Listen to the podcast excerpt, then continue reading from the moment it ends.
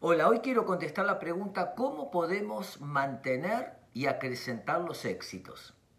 A veces el último éxito o nuestro gran éxito termina siendo nuestro peor enemigo. Logramos algo en lo laboral, en lo económico, etcétera, tan grande, tan fuerte y tan lindo que ahora no lo podemos superar. Quedamos anclados en el éxito del pasado, en el hit del pasado. Entonces tenemos que aprender a prescribir. Los éxitos hay que celebrarlos, hay que disfrutarlos, pero ponerle fecha de vencimiento e ir por los nuevos éxitos. Los nuevos éxitos no son mejorar el éxito anterior, sino construir éxitos distintos, cualitativamente de otra manera.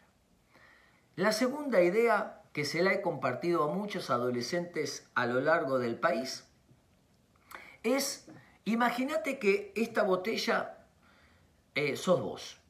Acá están tus éxitos.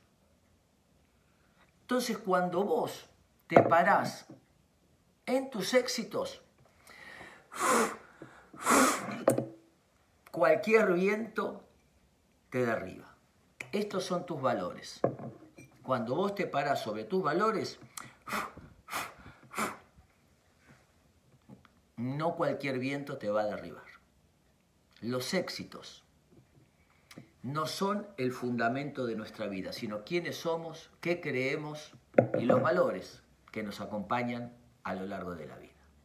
Espero que les sirva.